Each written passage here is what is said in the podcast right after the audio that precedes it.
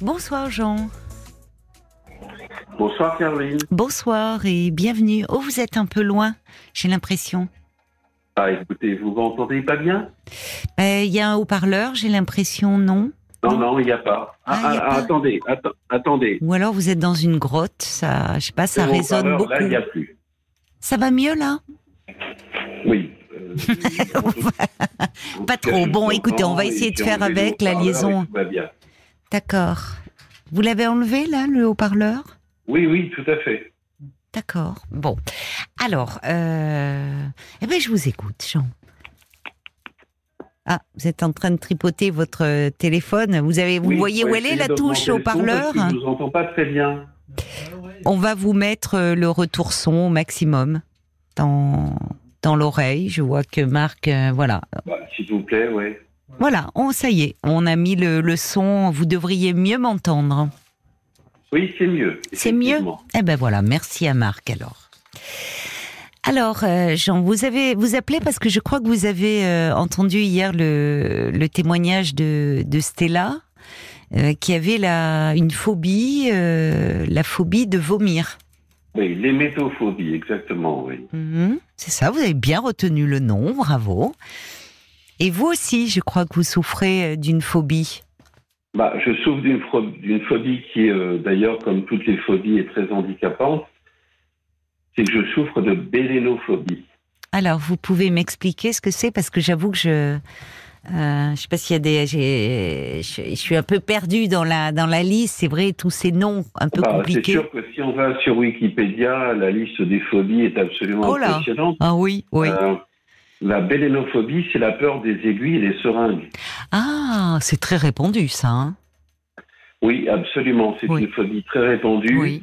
mais qui est, euh, j'estime, parfaitement méprisée. Ah bon? Par qui? Bah, les bélénophobes, on les considère comme des, euh, excusez-moi d'employer des termes un petit peu vulgaires, mais comme comme comme des trous du cul, comme des Oh euh, non. comme des personnes faibles, comme des, Non, des- qui, euh, qui, euh, qu'est-ce qui vous fait penser ça? Bah, De la part du, de la part du, euh, de- pas du corps médical ou? Oui, oui, Ah oui, bon? bien sûr, oui. Oh, pourtant, c'est très répandu, ça. Vous savez, quand vous allez faire une prise de sang dans un laboratoire, Bah, euh, déjà, les, pas. Eh oui, ça, j'imagine que vous, vous n'y allez pas. Mais euh, ils ont, ils ont l'habitude, ils savent très bien que beaucoup de gens euh, n'aiment pas euh, cela. Et en général, euh, ils sont plutôt sympathiques, je trouve, dans les laboratoires. Enfin, Eh bien, moi, je ne trouve pas. Vous pas Euh, toutes les expériences que j'ai eues dans leur ensemble m'ont montré que, en fait, ils avaient plutôt du mépris, euh, du mépris pour cette euh, pour cette phobie. ah bon? Et, euh, et ce qui me pose problème maintenant, c'est que j'arrive à un âge où il faut faire des check-up euh, vraiment, quoi, Mhm. euh, notamment par rapport à certains soupçons de pathologie. Oui. Et, euh, et si je dois me faire faire une prise de sang, mais ça peut tourner au drame. Qu'est-ce que c'est-à-dire euh, ça vous met euh, dans qu'est-ce qui se passe si euh, en Bah, vous, vous savez, quand la, la dernière prise de sang que j'ai eue, j'étais arrivé à la clinique oui avec euh, 86% de saturation, 41%, euh, 41, pardon, 41 degrés de fièvre, une tension à 6,4, et donc j'étais quasiment dans le coma. Donc, évidemment, dans cet état-là, on résiste pas. Donc, on m'a fait la prise de sang. Euh, mais pour les fois précédentes, euh, pour, la fo- pour la fois précédente, j'ai été approché par un infirmier. J'ai commencé, quand j'ai vu l'aiguille approcher, à dire non, non, c'est pas possible, arrêtez. oui Il a dit mais non, mais non, mais non, c'est rien. oui Il a voulu enfoncer l'aiguille et, et- et je lui ai mis une tarte dans la gueule. ah oui Et j'ai- cassé le laboratoire, j'ai mis des coups de pied partout. quoi? Ah bon jusque là oui enfin Oui, oui, Ah. c'était terrible. bah, J'ai mis des coups de pied sur les étagères, sur les, sur les chariots, sur les. sur- voilà, euh, bon. c'est- c'est pas possible. Et et, alors en fait, il faut bien comprendre que d'un point de vue conceptuel, je suis pas contre la prise de sang, bien, bien évidemment. Ah ben, Parce qu'il faut bien euh, ah oui, c'est nécessaire, vérifier les paramètres biologiques. oui, bien sûr, bien sûr. Mais mais euh, mais vous avez euh, vous, vous avez eu euh, dans dans dans je sais pas dans votre passé euh, ou dans dans votre histoire euh, personnelle eu affaire je sais pas à, à un, passé médical qui fait que vous avez été confronté à un problème avec quelqu'un euh, sur ce plan-là ou il y a, y, a, y a, un fait qui a été traumatique pour vous ou pas du tout? Absolument, absolument.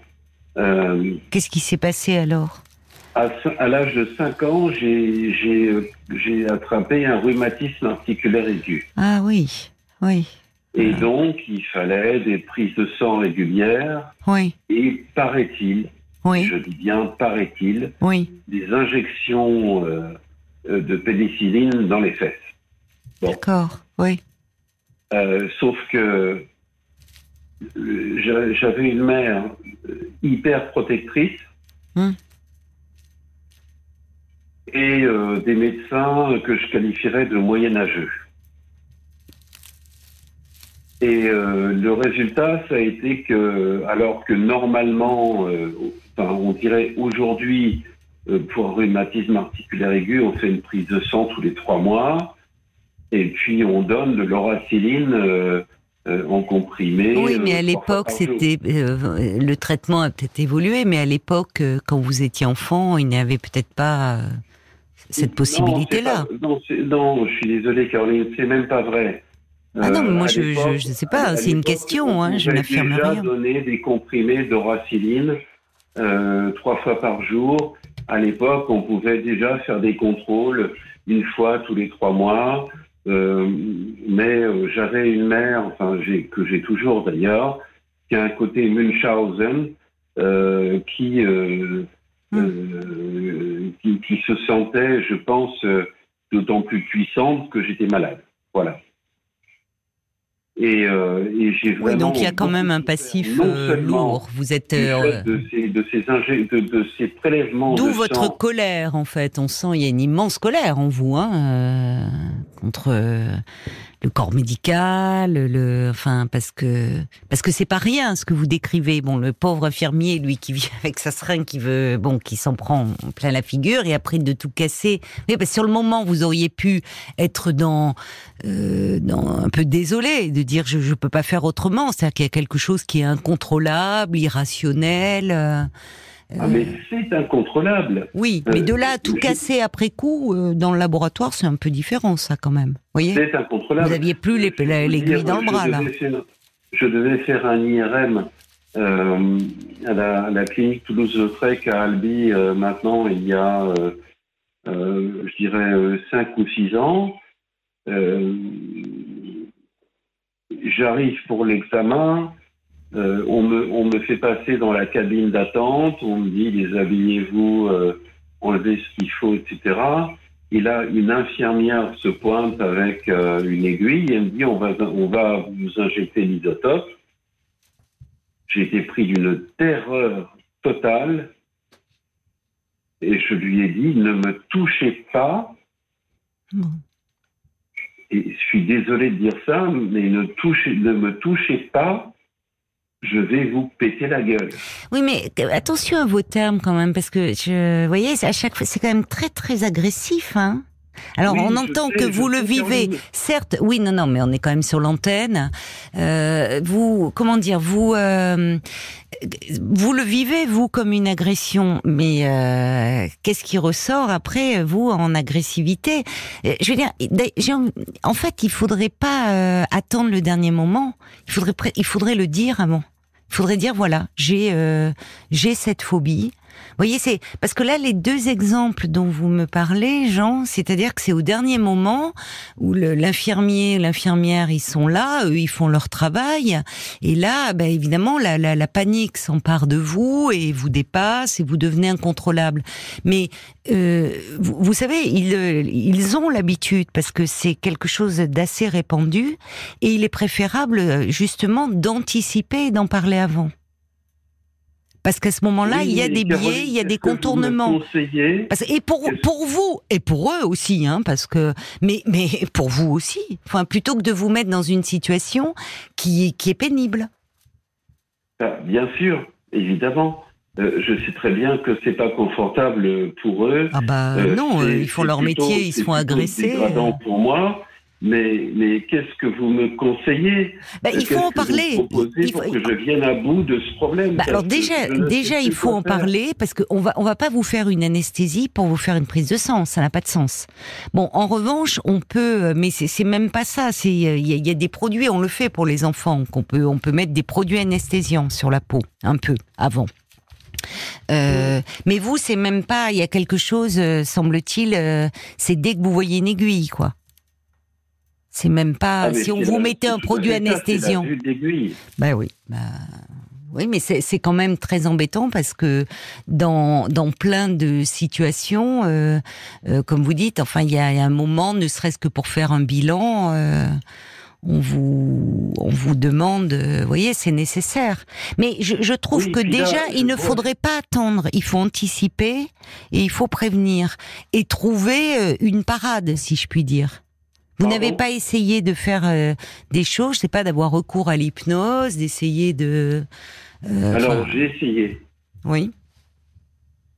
Bah, je suis pas hypnotisable, c'est-à-dire que. D'accord, vous n'êtes pas, euh, oui, vous n'êtes, pas réceptif. En fait, il y a des gens qui ne le sont pas. Pas du tout. Oui, oui, Pourtant, j'ai essayé auprès de trois personnes différentes. Oui, oui, non, mais euh, oui, oui, mais deux, sur la, deux, deux selon la méthode d'Erickson. Oui, oui, une mais selon la méthode de Charcot. Oui. Et euh, oui, non, mais il y a des gens qui ne sont pas réceptifs, c'est vrai.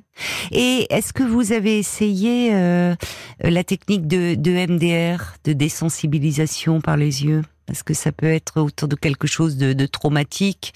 Parce qu'il y, a quand même ce passé enfant, euh, cette mère où vous me dites un syndrome de Munchausen par procuration. On a fait un podcast d'ailleurs, en parlant encore avec Paul et Éléonore Merlin, qui a écrit un livre Symptômes où elle décrit un syndrome de Munchausen. C'est là que c'est les gens qui euh, euh, font tout pour faire croire qu'ils sont malades, qui se rendent malades d'ailleurs. Hein. Ils peuvent se blesser, voire s'empoisonner pour bénéficier de soins et d'attention du corps médical.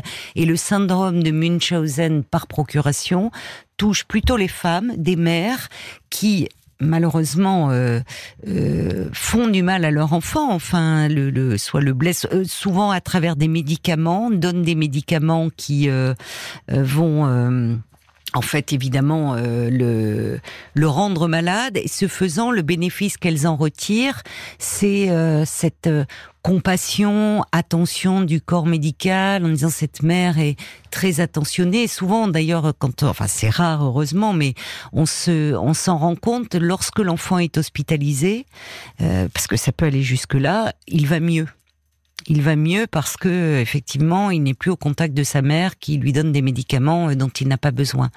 Donc, vu alors euh, ce que vous décrivez à 5 ans, ce, rhumatisme aigu, donc ce traitement que cela a nécessité, et avec le profil psychologique de votre mère, euh, ça fait trauma, ça et, et, et, la colère que vous exprimez, ben, peut-être toute cette colère que vous n'avez pas pu exprimer enfant et, ce que vous avez vécu comme une agression.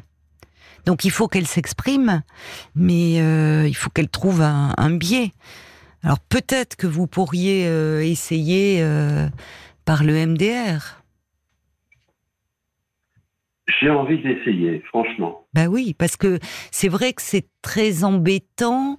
Euh, enfin, au stade où vous en êtes, c'est-à-dire qu'au départ, moi, quand vous m'avez parlé de cela, euh, il y a beaucoup de gens qui ont la qui n'aiment pas euh, les, les prises de sang et qui détournent la tête et qui parce que quand on y réfléchit, il n'est pas normal de voir son sang s'écouler de soi. C'est qu'il y a un problème. Quand, euh, vous voyez, donc il y a quelque chose presque d'instinctif, de viscéral. De, Bien sûr, mais je vais vous dire autre chose, Caroline.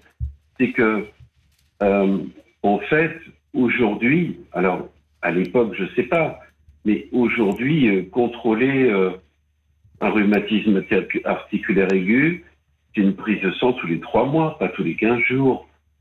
Euh, oui, mais ça, aujourd'hui, contrôler, maîtriser un rhumatisme articulaire aigu, c'est pas une, une, piqûre de pénicilline qui est, il faut le savoir, extrêmement douloureuse.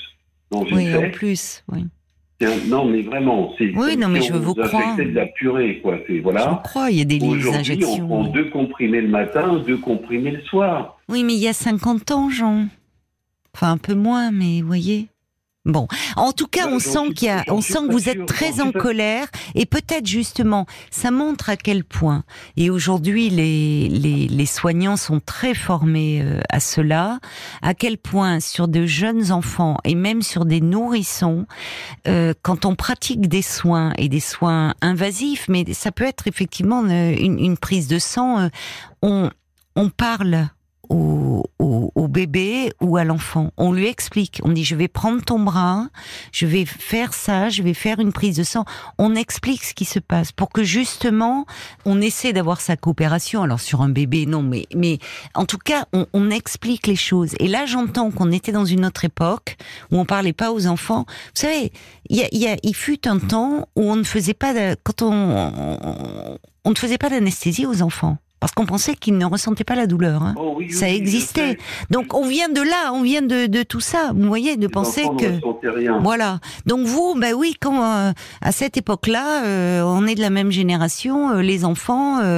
alors après, si, parce que si vous tombiez sur un médecin gentil, attentif, enfin, il, il, le faisait spontanément. C'est du bon sens. Mais à ce moment-là, on, on prenait pas la peine de parler aux enfants. Donc leur corps, bah voilà on faisait comme si euh, ils n'étaient pas euh, des sujets à part entière.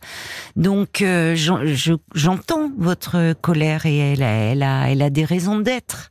Vous voyez, mais... Caroline, si vous me permettez, c'est pas tant de la colère que que du désespoir. J'ai besoin absolument de subir un check-up. Je dois passer un électrocardiogramme. J'ai appelé la clinique où je vais passer l'électrocardiogramme. Ils m'ont dit il faut un check-up de moins de six mois. Euh, ça veut dire il faut m'enfoncer une aiguille Alors, dans je, la veine du bras droit. Je pensais euh, ponctuellement aussi ce que vous pouvez demander à votre médecin traitant en lui expliquant, euh, c'est de prendre un anxiolytique. Vous voyez? De prendre quelque chose euh, avant qui vous euh, qui vous détende, qui fasse baisser cette angoisse dans laquelle vous vous trouvez ponctuellement, parce que c'est là où on peut prévenir. Vous voyez où euh, et il est important de le dire. Il y a, il y a Fréziel me dit pour les gens qui sont claustrophobes et qui doivent passer une IRM, on leur demande et souvent justement on leur prescrit un anxiolytique pour que l'examen se passe mieux. Parce que ça vous fait très mal. Caroline, euh, je suis désolé de vous embêter, euh, mais le, le, le, problème, c'est que les anxiolytiques, on va dire des noms. Euh, non, on va pas dire de noms parce qu'on n'a pas le droit justement de faire de la publicité pour les médicaments. Bon, alors on va prendre le générique, on peut dire le générique. Non, mais oui, oui. Et alors? Hydroxysine. non, oui. Et alors? Jusqu'à 400 grammes, jusqu'à 400 mg d'hydroxysine. Euh, sur euh, Bon, non, non, non, là, on se perd, là, on se perd. Vous savez, je suis pas médecin, donc moi, si vous me donnez des génériques, bon, vous, vous ne voulez pas d'anxiolytique, c'est ça? Vous voulez J'ai déjà pris des doses. Bon, bon, bah oui, mais alors euh, là, après, ça devient un peu insoluble. Hein. Ah ça devient un peu insoluble, Jean. Parce que si vous avez besoin de faire un, check-up, euh, si c'est ponctuel, je vous dis pas de prendre des anxiolytiques, je vous dis de, de prendre un anxiolytique, un peu peut-être la veille, le jour même, euh, pour pouvoir euh, faire cet examen. Voilà. Et puis, bon, bah, je vous dis, essayez le, le MDR qui peut aussi vous, vous, vous, faire du bien. Voilà. Bon courage à vous en tout cas pour euh, donc pour cet examen à faire et pour euh, et pour la suite. Merci, merci Jean de votre appel. Bah, merci à vous, Caroline. Vous avez une émission formidable. Je vous écoute presque tous les soirs et c'est merveilleux. Ouais, c'est très gentil. Au revoir. Au revoir, Jean. Bon courage. RTL.